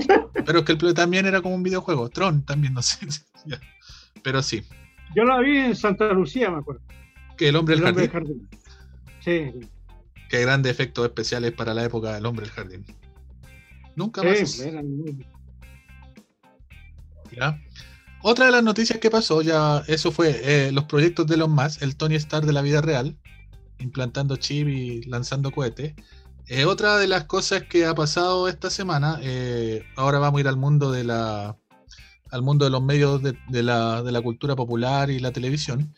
Eh, aunque llevó una vida un poco desordenada después de salir en, su programa de televisión, terminó siendo incluso hasta películas para adultos o pornografía, eh, y tuvo algunos problemas legales, eh, me, sorprendió mucho la noticia de la muerte de Dustin Diamond, eh, más conocido como Screech de Salvados por la Campana, porque fue súper repentina. La semana pasada, pasada o antepasada, se anunció a Dustin Diamond eh, en todo este revuelo, porque no sé si ustedes saben, o sé que Germán sabe, a lo mejor la Carla no sé si sabe, que hay una nueva versión de Salvado por la Campana, donde los, idea. los, que antes fueron estudiantes ahora son el direct Zach Morris, el director del colegio, una cuestión así media rara. Sí, van a, sí, van a hacer una, un remake con ellos, claro. No, si ya salió, debe estar en, en, en un canal de streaming, ya la moda, no me acuerdo qué canal de streaming está en Estados Unidos, ya la serie ya salió al aire y todo. ¿Ya? Y el único, el único del elenco original que no volvió fue Dustin Diamond, y no volvió porque él tuvo problemas con el resto del elenco. Entonces, en toda este como, en esta como revival de Salvado por la Campana, hace unas dos semanas se dio la noticia de que él tenía cáncer de pulmón. Y el lunes eh, se dio la noticia de que falleció. desgraciadamente a los 46 años y, cada, y no importa cómo haya sido su vida saber que alguien 24 años. 44 años. 44. 44. Nació en mi año, sí, nació en 77. Literalmente se sintió mal y se murió dos semanas después. Ya la metástasis está. claro Es que ese que tuvo un cáncer de pulmón, de los cánceres, tuvo el más eh, agresivo. Entonces, por eso que no relacionado con el, con el cigarrillo. Mm.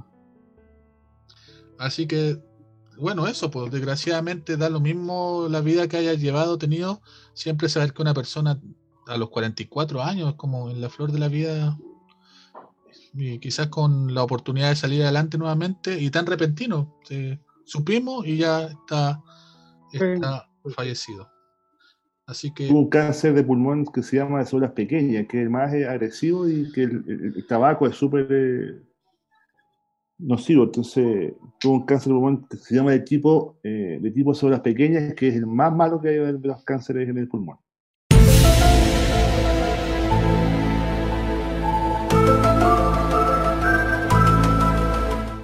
Otra cosa que acá no sé si Germán tiene más datos, si no los tiene, discúlpame Germán, pero quizás sí, es que salió un libro de, de, de- que se llama Extraterrestres, tú lo publicaste. De, Sí, ¿de, qué se está a la tra- venta. ¿De qué se trata este libro, Germán, más o menos? ¿De qué?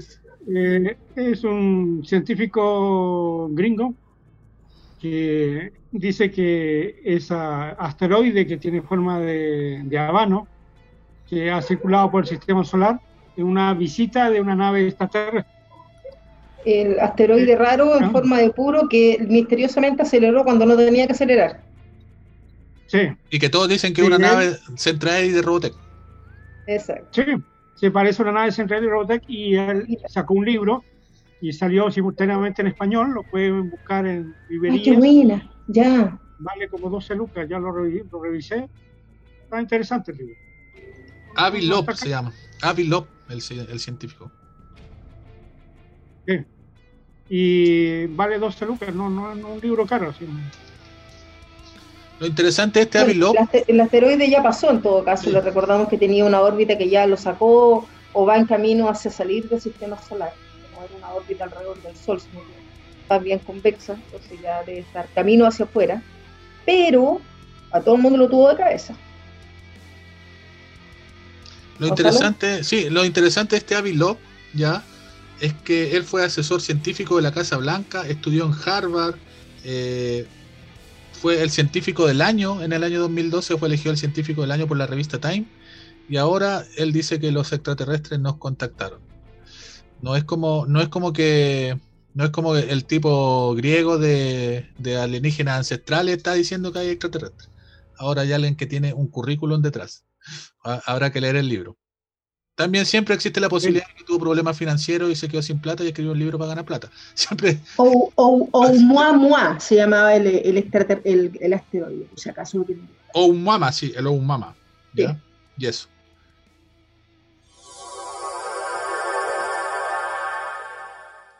Viene Paramount Plus o Paramount Más, que dijimos se estrena el 4 de marzo en Estados Unidos y Latinoamérica.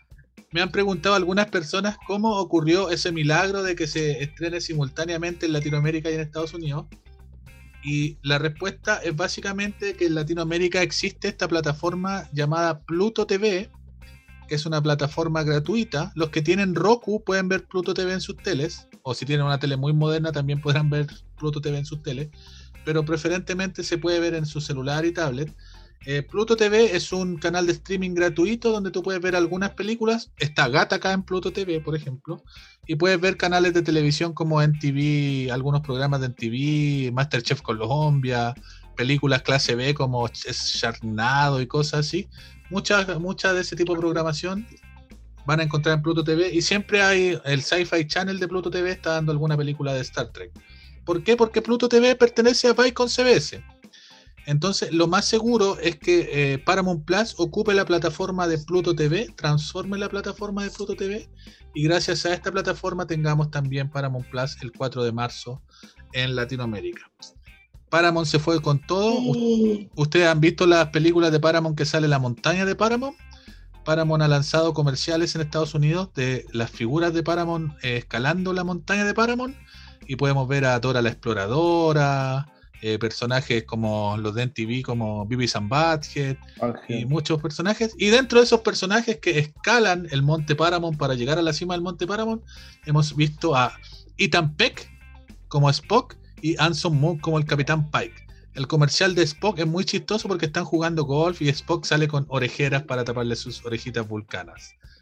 Creemos que las orejeras son para taparle las orejas vulcanas y no porque no quisieron maquillar a Ethan Peck con orejas vulcanas. ¿ya? Eh, estos comerciales no, estos comerciales han salido para, para el público gringo, no están para Latinoamérica, pero por eso, por los contactos que uno tiene, yo ya tengo todos los comerciales, menos el último, que en el último aparece Michael Burhan. Yo lo vi.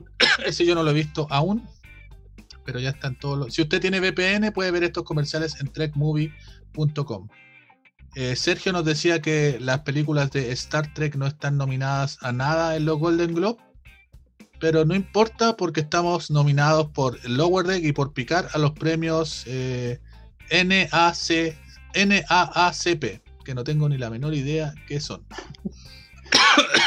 pero es Son los, 50 pre- son los- son los premios por eh, inclusión de LGTB. Más. No, es- esos son otros, esos son los GLAD. Ah, son otros, ya te metí la Sí. Por los GLAD está nominada Por Discovery. Los NAACP son otros premios. Asociación Americana para el Avance de la Gente de Color, para honrar a las personas de raza negra. Ah, Ah, ya. bacán. Todo Por por, eso- Mariner. Claro, por Mariner y por Está Discovery. nominada la, la actriz que hace de la capitana, Ah, también, cierto. Sí. La mamá de Mariner. la mamá de Merner. Ya. Y Picard no Y sé por qué estará nominado. Por Rafi estará nominado a Picard. O Rafi. Oye, tengo una en el hospital, está el doble de Rafi. Tienes que el doble sacar de una Rafi. foto, hombre. Muéstranos la foto. Sí, es que, es que- es- sí, tengo que sacarla porque es Rafi. Es Rafi. la, es la doctora Rafi. Es Rafi, sí. Bacán. Ya. No, yo tengo puro gore nomás en la oficina. Nueva. Oye, conseguí, conseguí el Picard doblado. El Blu-ray Picard Eh, doblado lo encontré en Gringolandia. La versión europea. Sí, y ya viene en camino. En español. Pero viene con Español- subtítulos. ¿Español de España? Sí, español de España. Español de España. Ya. Hablando de Picard. ¿Puedo hacer una pregunta? Espera. ¿Puedo hacer una pregunta? Espérate para cerrar el tema, de- hablando de Picard. Nueva entrevista a Jerry Ryan sobre Picard y nuevamente, ahora sí, se suponía que tenían que empezar a grabar ayer o antes de ayer, el primero de febrero, y nuevamente se pospuso la producción de Star Trek Picard, las filmaciones mejor dicho, y ahora eh, les dijeron simplemente grabaremos pronto. No les dijeron cuándo. Suponemos que será entre febrero y marzo, pero está sin fecha por, por el COVID. Carlita, pregunta. Cortos de Star Trek. En el Germán, en el DVD que tienes tú, viene Los Hijos de Marte. La, perdón, No, las, no, las niñas de Marte. No viene. ¿Ah? No viene. Espérate, No. los cortos, los cortos, Efraín Andó, de los, el- eh, los cortos. ¿En, en qué DVD vienen? ¿Qué cosa? Los Eh, cortos. Trek, los de Short cortos de los nueve cortos, que pues son diez, vienen en el Blu-ray de cortos. De cortos. están- están Excepto, ya, excepto el- las niñas de Marte que vienen en viene el de Picard. Sí, Ya. Sí. O sea, los nueve cortos vienen en el de la segunda temporada de Discovery y las niñas de Marte vienen en el de Picard. ¿Eso es? Sí. Sí, sí. Ya. Y Porque los pri- en Netflix no solamente están como dos o tres nomás. en Netflix Sí, están los, eso. en Netflix creo que están los cuatro primeros o los tres primeros. No sé si son los tres o los cuatro primeros que están en Netflix. Da lo mismo porque van a estar todos en Paramount Plus a contar del 4 de marzo. Ojalá que. Esos días, o sea, no. se los llevaron todos para allá. Vol- vo- volvemos, voy a tratar de explicar nuevamente porque es un poco confuso, porque realmente no lo sabemos. Lo más probable, lo más probable es que todas las series antiguas de Star Trek, a- antiguas me refiero, TOS, TAS, TNG, Voyager, The Space Nine y Enterprise, salgan de Netflix y vayan a Paramount Plus y en Netflix por una cuestión de contrato se quede Discovery. De Amazon Y ya se- Picar se y picar, en, Amazon. a- y, y picar se queda en Prime. Amazon. Eh, igual, al igual que Lower Decks en el resto del mundo, excepto Latinoamérica. Es muy probable que Lower Deck, junto con los Short Trek, lleguen a Paramount Plus en, en marzo, a Latinoamérica. Por eso en Latinoamérica no se estrenó Lower Decks por Amazon. ¿ya? Las películas de la saga clásica, las 10 pe- las 10 primeras películas ya fueron retiradas de Amazon. Lo más probable también es que estén en Paramount Plus a contar del 4 de marzo. Las otras tres del Kelvin verso, no de la línea Kelvin, puede que estén en todos lados. ¿Por qué digo que estén en todos lados? Porque en Amazon están las tres y en Netflix está en la oscuridad, o sea, están en los dos lados. Y eso es una cuestión que me di cuenta. Hay películas que están tanto en Amazon como en Netflix, que yo no sabía, pero hay algunas películas que se repiten en ambas plataformas. Bueno, y hablando de películas que se repiten, aunque estamos atrasados, feliz día de la marmota. Eso que fue ayer, pero lo podemos estar repitiendo hoy día y mañana. Y hoy día. Por y mañana, supuesto. y hoy día, Y ayer mañana. tuve una gran discusión que se las dejo para un próximo tema del Día de la Marmota. ¿Cuántos años estuvo atrapado Phil en el bucle? Pero eso fue un puro día, po. No, pero ¿cuánto tiempo estuvo él viviendo ese mismo día? No sé, fue un día no. Películas Oye, ¿sabes parecidas. ¿Cuál fue el resultado del día de la ¿Perdón? marmota? ¿Qué pasó con la, ¿Cuál fue el re- resultado que predijo Phil? Ah, no tengo idea que habrá predicho Phil en Estados La marmota Phil en Estados Unidos. Bueno, para aquellos que estuve, Seis- estuve averiguando y según muchos estudios, Phil estuvo atrapado en el bucle de tiempo más de 100 años. Ya. Eh, otras películas parecidas al Día de la Marmota, eh, la de Tom Cruise, eh, no me acuerdo cómo se llama, que él es un soldado, Age of Tomorrow, parece el día del, el día del mañana, Age of Tomorrow. Está Es en un Netflix. manga japonés. Eh, sí, es que Está está basado en un manga japonés. japonés, sí. Está en Netflix, Sí. es buena. La verdad, es bien buena, así que búsquenla en Netflix. Sé que no les dije el título de la película, pero vean la, la película de Búsquenla como Tom Cruise. Tengo, tengo el manga, así que les puedo mostrar la, la portada. Ya, señores, algo más que hablar que nos estamos alargando mucho. Y la otra es Muñeca Rusa, una serie en Netflix que también es como el Día de la Marmota. También la pueden buscar en Netflix. Ya, pero lo eh, mejor siempre va a ser el día de la marmota. Ya, señores, y eso. Ya, ¿cuánto eh, la- lleva? Ya, no, vamos cortando. Estamos, estamos terminando. Ahora sí, terminamos. Les recomiendo ver The Expand igual, aunque el final de la quinta temporada fue un poco decepcionante. Sí, y se murió uno de los Ya, principales. ya, ya, ya, ya, ya empezaron. ¿Qué Y la novela no sufrir se ha muerto. ¿Qué he hecho yo para sufrir esto? Pero ¿por qué lo matan así? Podría Uy, ya, ya, se van a callar. Oigan, si no, ya. Te voy Ya. a silenciar, Gonzalo. No, no, no, no, ya, y listo. Ya, ahora sí, amigos. ¿Algo que decir, Carlita? ¿Vas a su fan club? Despídase de su fan club. Os quiero, os amo, os adoro. Germán, ¿algún saludo en especial? Lo de Spam, el final, lo- los últimos minutos es lo mejor. Ah, y jefe, cuando dije que usted era chapado a la antigua, no lo quise decir. Fue, estaba acordándome de otro jefe anterior, no es usted que principio. Sergio, Saludos a todos los malos que nos escuchan, a nuestros fieles auditores. Y les estaré contando cómo me está yendo con la vacuna. Y como consejo, si tienen acceso a la vacuna, colóquesela. Vacu- eso es eso. bien. Y a mi vacúnense. compañero de trabajo, si lo puedo pillar adentro de mi oficina sin mascarilla, le voy a echar el Lysol en la cara. Vacúnense, gente. Cuando tengan la oportunidad de vacunarse, háganlo. Hoy día entrevistaban a los abuelitos que se estaban vacunando en los diferentes centros y de verdad era la emoción en sus rostros. Estaba sentían que habían recorrido quizás la última batalla de sus vidas y que estaban llegando a la meta. No saben nada que después se van a transformar en zombies, pero, pero estaban muy contentos. Bueno, acá en el equipo tenemos a Sergio, vamos a ir monitoreando y en caso que les suceda algo extraño, les avisaremos de inmediato. Bueno, pero para que vean, lo último y ahora sí termino, para que vean la emoción, habían abuelitos que decían que le estaban contando, abuelitos de 90 años que decían que tenían hijos de 70 años que vivían fuera de Chile y que estaban tratando de que se vinieran a Chile a vacunarse porque en sus países donde residían no tenían vacuna para cuándo. Así que si la vacuna funciona, este gobierno ha hecho algo bien alguna vez. Si la vacuna no funciona, Sí, una, una, una cosa más. bien, una. Y yo tengo que sobrevivir Después- hasta abril por lo menos. Después de la Contraloría con los informes que, que le dieron Uy, a los es que cuñados, los no- no diga. amigos. No digáis nada del informe de Contraloría hoy día. Uy, uy, uy, eso da. ya, para otro programa, nos vamos. Nos vamos y Qué vergüenza. Me, me, tinca que Sergio quiere decir algo. ¿No? ¿No? Vamos a ponerle subtítulo a Sergio porque realmente está hablando en chino. ya, empezó a hacer efecto ya chicos, gracias por acompañarnos. Nos vemos. Hasta la próxima. Recuerden, este programa va a ser en la primera semana de febrero y el siguiente programa en la segunda semana de febrero donde les prometemos y Carla nos promete un especial total acerca de la misión a Marte. Llegó, no llegó, qué encontró, explotó. Esperemos que el no día se del amor, hizo una misión a Marte. Por el día del amor. Esperemos que no se, esperemos que no se estrelle nomás. porque- Ya.